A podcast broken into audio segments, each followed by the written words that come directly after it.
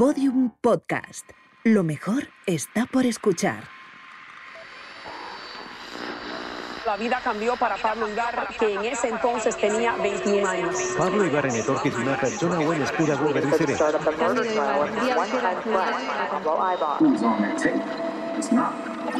Ibarra es un, un joven Pablo Ibarra causa luzea eta justizia garestiaren uztatzea. En el corredor de la muerte, un podcast de Movistar Plus producido por Podium Studios.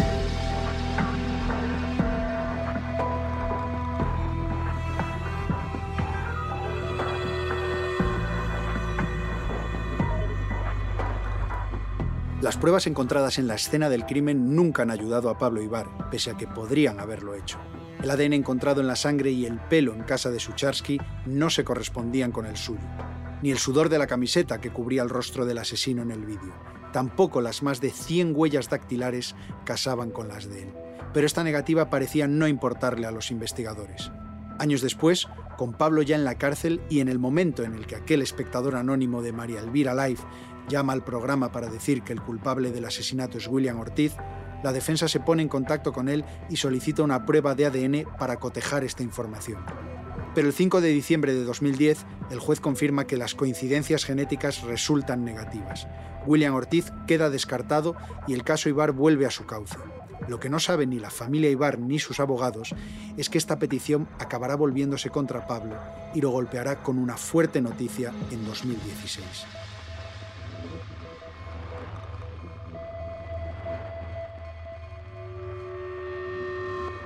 Episodio 4.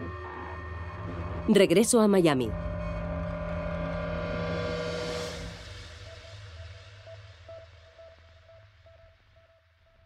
La aparición de William Ortiz retrasa el segundo recurso. Sin embargo, el abogado de Pablo, Benjamin Waxman, consigue recopilar dos documentos claves para intentar convencer a los jueces de que su cliente merece un juicio justo. En primer lugar, contrata a Raymond Evans, experto en estudios y análisis faciales que habían sido utilizados en diversos juicios en Reino Unido. Evans detecta cuatro diferencias claras entre el individuo que aparecía en el vídeo y Pablo. La ceja del sospechoso era más gruesa, la barbilla tenía un contorno distinto, la forma de la mandíbula era diferente y la anchura de la boca también. Desde un punto de vista científico hay al menos cuatro partes de la cara de Pablo que no encajan con las del asesino. En segundo lugar, Waxman consigue una carta firmada de Morgan, el primer abogado, en la que reconoce que durante el juicio no estuvo en las mejores condiciones físicas ni psíquicas para su defensa. Waxman presenta estos documentos junto a la solicitud de un nuevo juicio el 12 de febrero de 2012. ¿Y, y en cuánto tiempo sabremos? ¿Cuántas veces me has preguntado eso? No se sabe en cuánto tardarán en decidir, pero no va a ser rápido. ¿eh? Nunca nada es rápido. Dicen las resoluciones los jueves, a las 11 de la mañana. Después de tres aplazamientos en la decisión, el juez Levenson, sin dirigirse a la sala y en una audiencia que duró apenas 10 minutos, denegó la repetición del juicio. Pablo recibió esta noticia con la coraza puesta. El tribunal de Broward, al que se llevó la apelación, fue el mismo que le había condenado 12 años antes, y no existen apenas casos de anulación de condena de muerte por parte de la misma instancia. Les quedaba entonces un único cartucho, el Tribunal Supremo de Florida. Pablo se preparaba para la que sería su última oportunidad.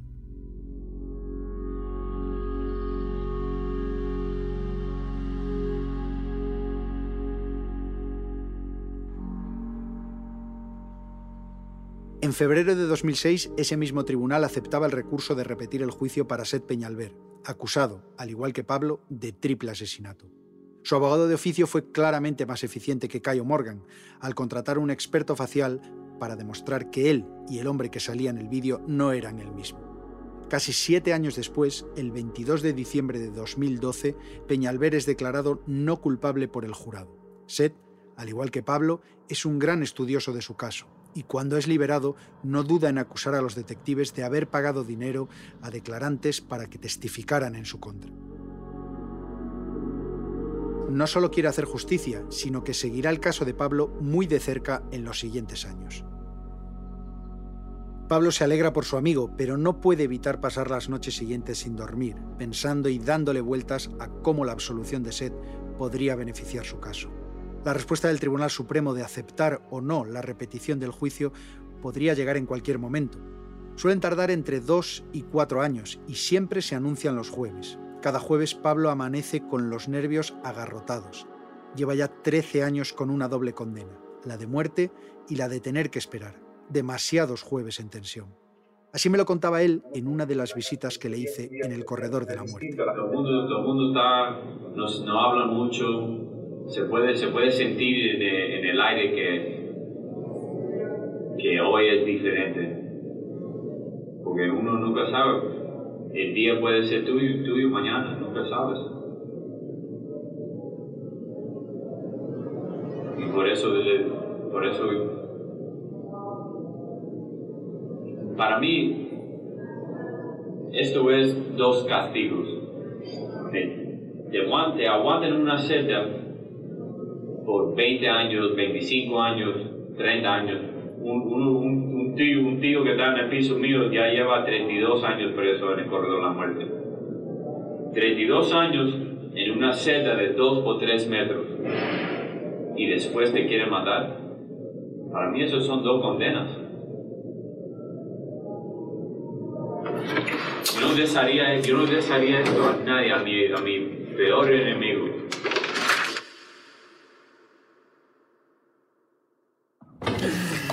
Te estás poniendo viejo, palito. Bueno, tú relájate, que te quedan dos años para cogerme. Pido un deseo. ¿Qué pediste? No digas que no se cumple. y ahora. Happy birthday. Dos décadas en prisión. Tania decía que Pablo era un hombre de 22 años atrapado en un cuerpo de un hombre de 40. Él también lo reconocía. Yo cumplí 40 años en abril. 40 años. Yo caí preso con 22 años. Yo caí, y ya- pero todavía me siento, me siento como soy mentalmente como un, chico de 22 años. No me siento como un hombre de 40 años, porque no he vivido. Mi vida ha parado en el 1994. Viéndole sentado con el mono naranja engrilletado al otro lado del cristal, no paraba de pensar en cómo habría sido el Pablo de 40 años si no hubiese vivido, crecido y madurado dentro del corredor. ¿Cómo creía que iba a ser su vida antes de que todo su mundo estallara por los aires? Si sale, ¿podrá volver a empezar? ¿Intentará recuperar los años perdidos y retomar su vida desde los 22 años? ¿Cómo se puede recuperar eso? No se puede. Tengo que seguir para adelante y vivir el resto del tiempo que tengo a lo máximo. Pero yo nunca, nunca se puede recuper- recuperar lo que tú perdiste. Son casi 20 años, 20 casi la mitad de mi vida y ahora estoy, estoy preso. Yo vivía afuera libre 22 años y ahora tengo 18 años preso. En el momento en que encarcelaron a Pablo, no solo le quitaron la vida, los sueños y la libertad, sino que también le robaron parte de su personalidad. Una personalidad que al fin y al cabo comenzaba a sentarse en aquel año 2000 y que fue abruptamente cercenada. Era más contento, tenía más, más sueños, pero todavía soy un poquito como era. Ayuda a la gente, hay gente que hay, hay, hay gente allá atrás que no tienen comida, no tienen dinero. Por lo menos yo tengo mi familia que me manda un poquito de dinero para comprar comida. Por aquí, desde 2008 cambiaron la dieta y ahora no te dan carne de verdad, no te dan leche, no te dan fruta. La comida aquí adentro es horrible. A estas alturas es más que evidente, pero si la actitud de Tania, Cándido y Michael ha sido fuerte y firme durante todos estos años, la de Pablo es tan potente que a veces parece sobrehumana. Y así lo reconocen tanto su padre Cándido como su hermano Michael. Muy fuerte, ha salido muy fuerte. Yo pensaba que el chico medio malcriado de joven vivir un poco fácil y, pero ya da la vuelta y se ha hecho un nombre, no, hace ya tiempo, un hombre con otras, otras funciones, otras ideas. Una fuerza mental. mental. Físico es una cosa, físico es algo que pero mental. Y cómo él nos ha ayudado, a mí sobre todo, ha sido increíble. Porque yo, yo soy más débil. Yo para esas cosas soy mucho más débil. Mi hermano es simplemente, y eso es mérito suyo, una persona muy fuerte. Siempre intenta hacerte sentir mejor. Él es feliz. Encuentra la forma de ser feliz. Y da igual lo que se le eche encima, cuando obviamente le ha caído lo peor que le podía caer. Michael me contaba que incluso era Pablo el que, en numerosas ocasiones, acababa animándole a él cuando tenía problemas o pasaba por momentos difíciles. Pablo es buena persona, repiten todos, y lo demuestra cuando habla de sus compañeros de prisión. Resulta curioso porque, a pesar de ser condenado a muerte por un crimen que dice no haber cometido, se siente más afortunado que otros al tener una familia y una mujer que le visitan y apoyan incondicionalmente. Te meten en una celda solo, pensamientos. Por lo menos yo puedo salir para la visita con mi mujer, con mi familia, tengo ese, ese contacto humano que muchos no tienen. Imagínate vivir aquí sin nadie, sin, sin poder co- comprar dinero, sin poder recibir una carta de, de, de apoyo, de, cariño, tener el contacto de otro humano que te quiere de verdad. Eso tiene que ser horrible, lo, peor, lo peor que uno puede sentir. Se vuelven locos. Caminan por el patio mirando al, al cielo como tú le hablas y te, te contesta como. Eso, eso es una de las cosas peores que Con o sin familia, la fuerza y el control mental que tiene Pablo sobre sus emociones es todo un ejercicio de meditación, fundamental para el huracán que le espera en 2016.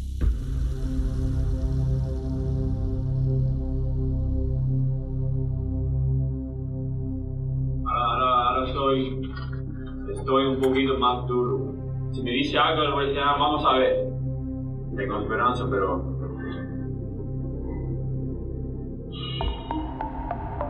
no me quiero, no me quiero, no quiero sentir como lo voy a, lo voy a ganar y me, me- para mí yo tengo que estar nivel. No quiero ir, no quiero sentir muy, muy contento muy triste, quiero estar en el medio. Es la única manera que pues, se puede hacer tiempo aquí adentro. 4 de febrero de 2016. Tania sale temprano de casa para irse a trabajar. Siente que este jueves es diferente al resto y le pide a su madre, Alvin, que encienda una vela por si acaso. A las 11 menos cuarto de la mañana, Tania está en casa de un paciente, le acaba de tomar la tensión y apunta algunos datos en el ordenador cuando le suena el móvil.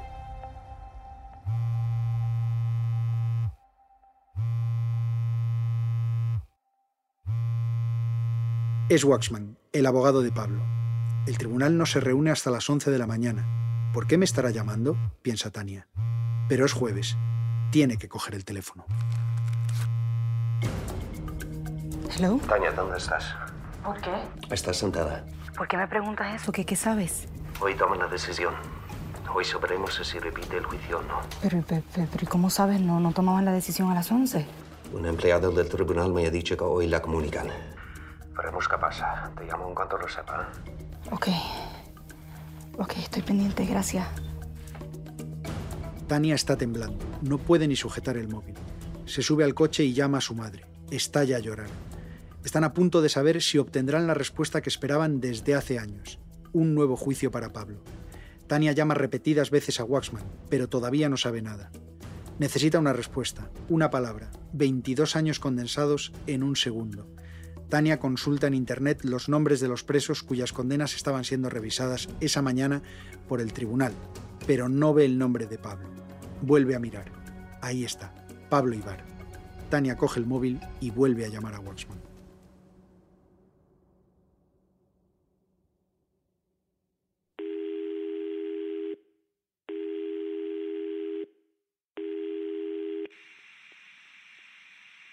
Al otro lado del teléfono se escuchan llantos. Tania le suplica que le diga algo. Benji llora descontroladamente, incapaz de pronunciar una sola frase. Tania está muy nerviosa, le insiste de nuevo para que le diga algo, lo que sea. Benji consigue calmarse y dice, ganamos. Así que me llama, llorando, histérica.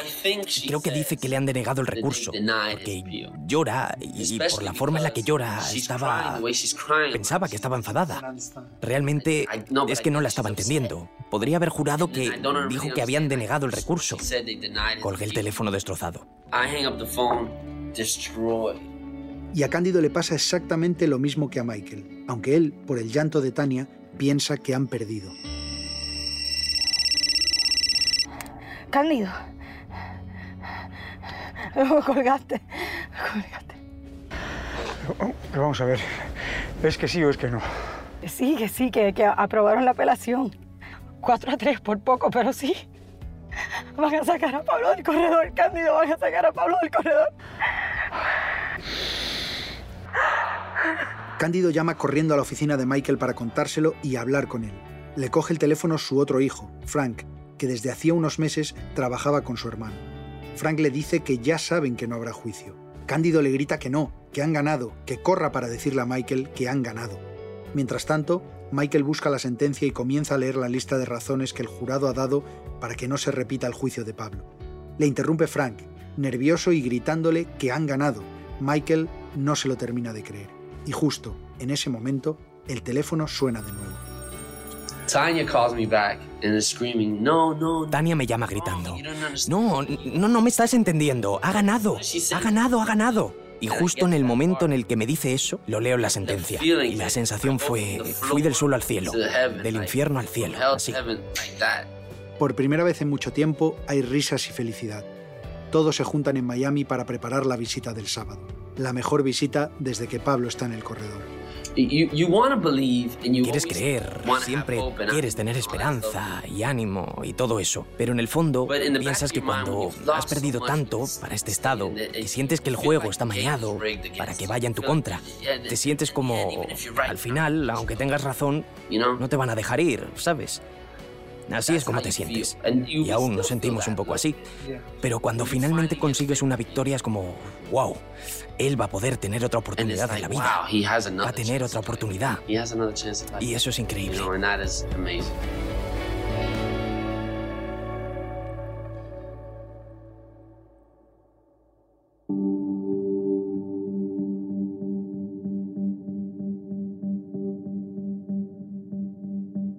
Pablo se entera de que le han concedido un nuevo juicio a través del conducto del aire de su celda. Se lo dice otro preso. Pero él, como era de esperar, se mantiene frío, sin hacerse ilusiones. Quiere esperar al día siguiente para hablar con Waxman. Llega el viernes y con él la esperada llamada. Aquella conversación está solo autorizada para su abogado, pero Tania está allí con él. Lo conseguimos, dice Benji. Como todo en este caso, la felicidad nunca es completa y existe el temor a que la Fiscalía recurra la decisión. Las dos semanas siguientes, hasta que se desestima el recurso y se anula la condena, son todo menos tranquilas para la familia Ibar.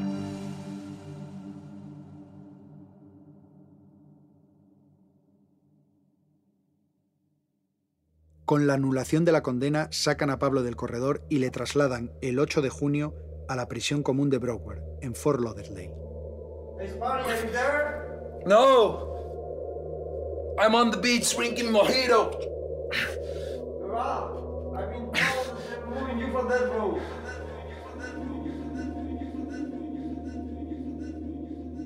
En Broward, sin embargo, Pablo comienza a tener problemas de adaptación. Su cuerpo y su mente llevan 16 años acostumbrados a realizar unos movimientos concretos y mecánicos dentro del corredor. Cualquier cambio se convierte en un terremoto para Pablo. No solo eso, debe ganarse ahora el respeto de otros presos. En definitiva, debe volver a empezar. Además, en Broward la comunicación con su familia es paradójicamente mucho más difícil que en el corredor. Los permisos penitenciarios no existen para él. Mientras que en el corredor cada sábado podía ver a Tania y a su familia, ahora solo podrá verles a través de una pantalla. Ellos en la primera planta de la prisión y Pablo en la séptima. Esto significa que, hasta día de hoy, Pablo no ha vuelto a ver en persona a su familia, salvo en las vistas y en los juicios.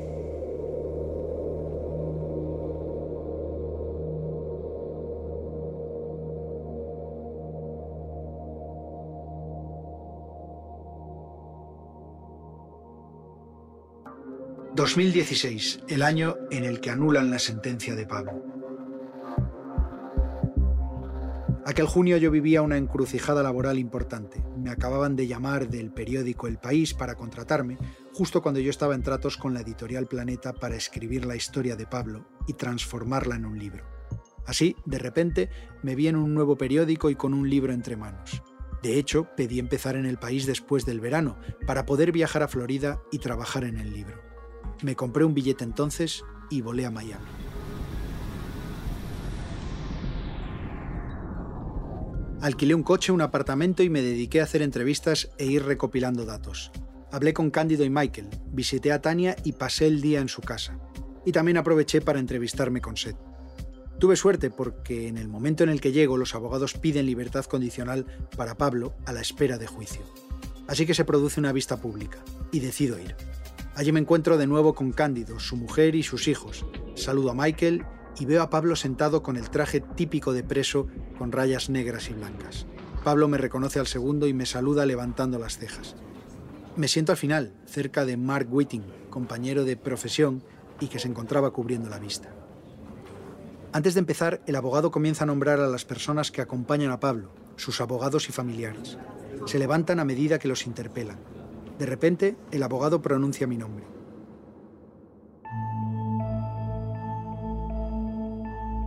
Aquello me pilló por sorpresa. Me habían citado en calidad de amigo de Pablo, y en cierta forma me sentí parte de ellos. El vínculo emocional era ya inevitable. La familia también se apoyaba en mí. Cuando termina el juicio vi la ocasión perfecta para acercarme al fiscal e intentar hacerle unas preguntas. Sabía que era un tipo muy prestigioso y la familia ya me había advertido que era un hombre difícil. Todos en el entorno de Pablo sabían que sería un hueso duro de roer. De hecho, un dato que representa muy bien el interés del fiscal por mantener a Pablo en el corredor es que volvió de su jubilación exclusivamente para seguir en el caso y no perderlo. Cámaras de mierda, no os voy a engañar. El juicio será durísimo. Nadie quiere que Pablo salga libre. Solo los que estamos sentados aquí. En España son muchos. Y nos han ayudado a llegar hasta aquí. Pero desde ahora somos nosotros contra el mundo. Me acerco al fiscal y me responde lo que en realidad ya esperaba que me dijera, que no iba a contestar a nada. Le pregunto si cabe la posibilidad de entrevistarle una vez haya terminado el juicio, cuando no haya más recursos ni vistas. Su respuesta no se me olvidará en la vida. Este caso no acabará nunca. Si la familia de Ibar no estaba dispuesta a tirar la toalla, el fiscal parece que tampoco. Estaba claro que iba a ser una lucha infinita para ver quién aguantaba más. Me acerco entonces a hablar con el abogado de Pablo, Benjamin Waxman. Se me acerca al oído y me susurra que vaya a su casa un día para poder hablar tranquilamente. Al principio me sorprende el secretismo, pero claro, en la sala y en el tribunal hay carteles que advierten de que el lugar está lleno de micrófonos. Todo lo que allí se habla queda registrado. Cualquier precaución es poca.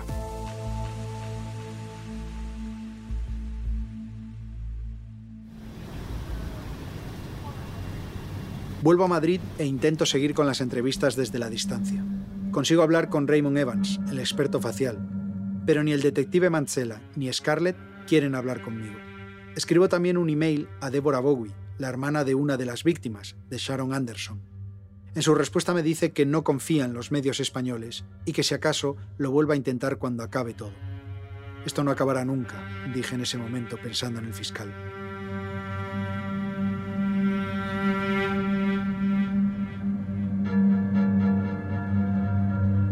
En septiembre de 2016 reaparecen Viejos Demonios, aquel análisis que realizaron en 2010 y en el que se comparó el ADN de William Ortiz, el hombre al que señalaron en el programa de María Elvira Life, con el del asesino y con Pablo Ibar, dio negativo. Pero la camiseta del asesino que utilizaron para cotejar los ADNs tenía el precinto roto, y todo apunta que acaba colándose una pequeña traza del ADN de Ibar. En aquel momento la defensa lo oculta, pero en 2016 la Fiscalía se entera y sabiendo que las pruebas están contaminadas, pide un nuevo análisis. Tal y como se esperaba, aparece una milimétrica muestra que coincide con el ADN de Pablo. El juez igualmente estima que se trata de una contaminación, pero sirve para que los detractores de Pablo tengan un motivo más para señalarle como el asesino. Pasados los años y después de todo lo que ha vivido, las prioridades de Pablo han cambiado. Después del infierno de vivir una vida encerrado, daría lo que fuera por salir de ahí. incluso declararse culpable. Pero si me dice que yo puedo salir hoy mismo, no lo quiero, no quiero decir en mi corazón que soy culpable porque no lo hice, pero para salir hoy, yo, creo, yo, yo pienso que aquí adentro es mejor coger un arreglo siendo inocente de ir para y que te encuentres culpable te den pena de muerte o, condena de perpetua. Voy a ganar dinero, ¿qué, voy, qué, puedo hacer? No, no terminé mis estudios. ¿Me entiendes? ¿Qué voy a hacer? No sé. Tengo miedo, pero también prefiero vivir abajo un puente que vivir aquí adentro. En ese tiempo de espera, desde 2016 hasta abril de 2018, fecha en la que estaba previsto que se produjera el juicio, a Pablo le da tiempo a fantasear mucho más sobre lo que haría si saliese de la cárcel. Y estaba hablando con eso con, eh, con un vecino ayer. Él, él, ha, él, ha, ido a, él, él, ha estado en prisión antes y ha salido. Y le pregunté cómo, cómo se siente, cómo uno se siente cuando te dejan salir, cuando te dicen, abren la puerta así. Le digo, el sol, cuando sales por esa puerta libre, siente diferente. Y eso para mí era fuerte. El sol en tu cara, cuando tú sales libre, siente diferente. Es otro sol. ¿Qué vamos a hacer? ¿De qué? Si saco. ¿Vas a salir, Pablo? Sí, yo sé. ¿Pero qué vamos a hacer? Nos vamos a ir para casa. Nos vamos a meter en mi cama. En nuestra cama. Nuestra cama. y vamos a meter mano hasta que no podamos más. Okay. Pues nos vamos a levantar juntitos, acurrucados. Y te voy a hacer cafecitos ricos tú a abrir y a cerrar todas las puertas de la casa que tú quieras. ¿Y después? Después lo vamos viendo.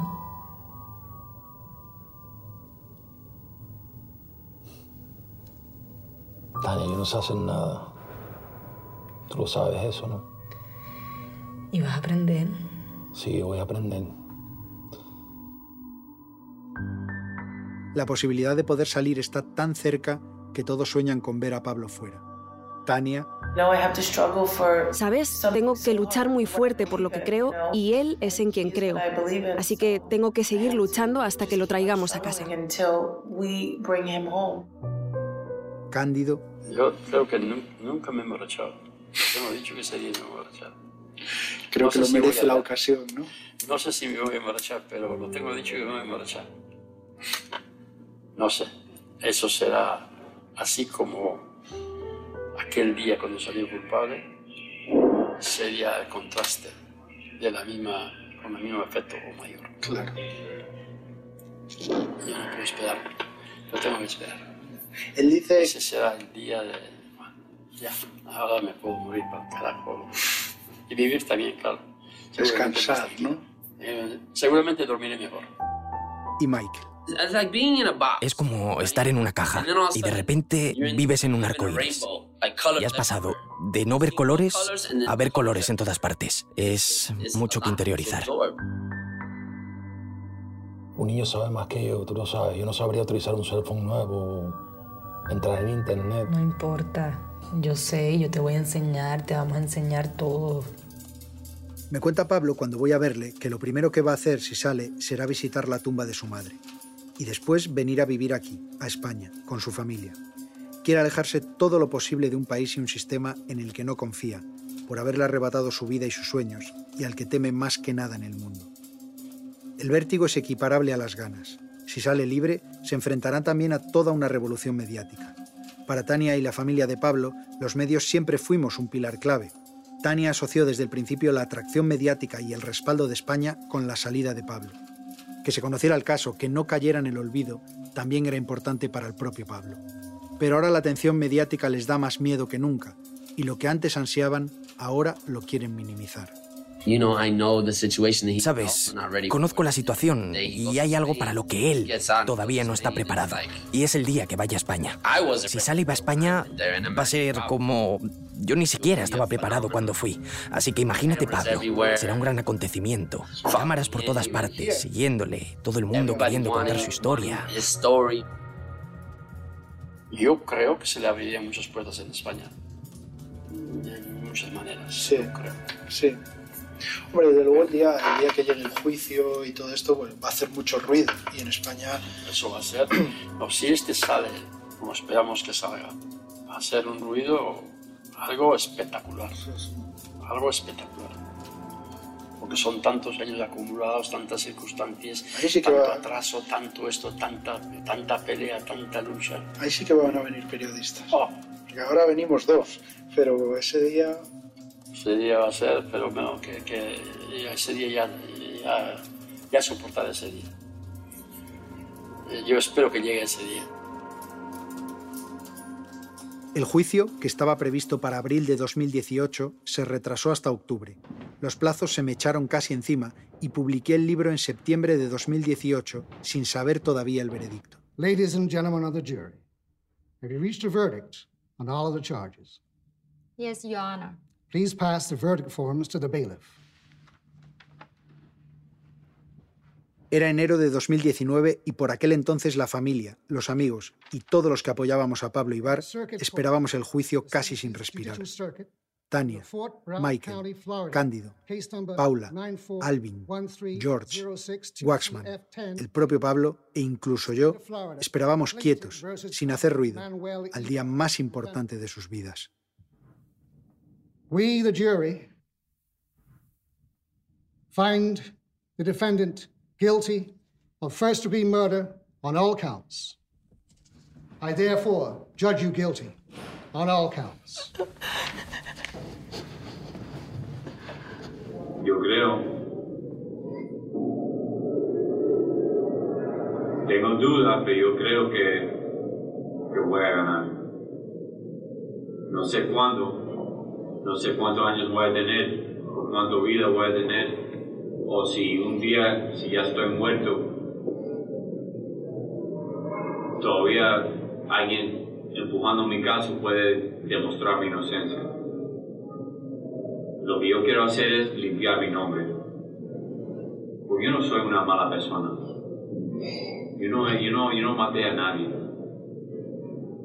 Yo sí he hecho mis, mis errores pero yo quiero que alguien, si es mi mujer, mi, mi, padre, mi hermano, si algo me pasa, si un día me, me, toca un infarto o algo así, o si, si pierdo, si pierdo el, próximo apelación y me, me, me firman en, la duración de, de, para ejecutarme, y alguien puede seguir con mi caso para demostrar mi inocencia. Eso es lo que yo quiero.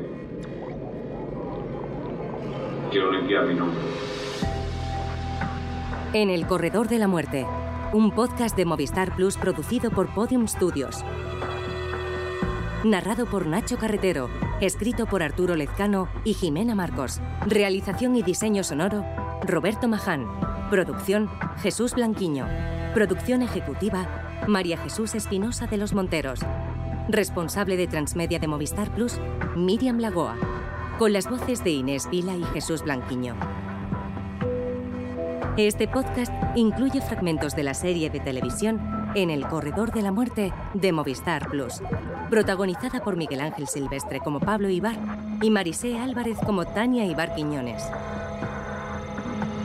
Todos los episodios y contenidos adicionales en podiumpodcast.com y en el corredor de la muerte.movistarplus.es. También puedes escucharnos en nuestros canales de Spotify, iTunes, iBox y Google Podcast y en las aplicaciones disponibles para iOS y Android.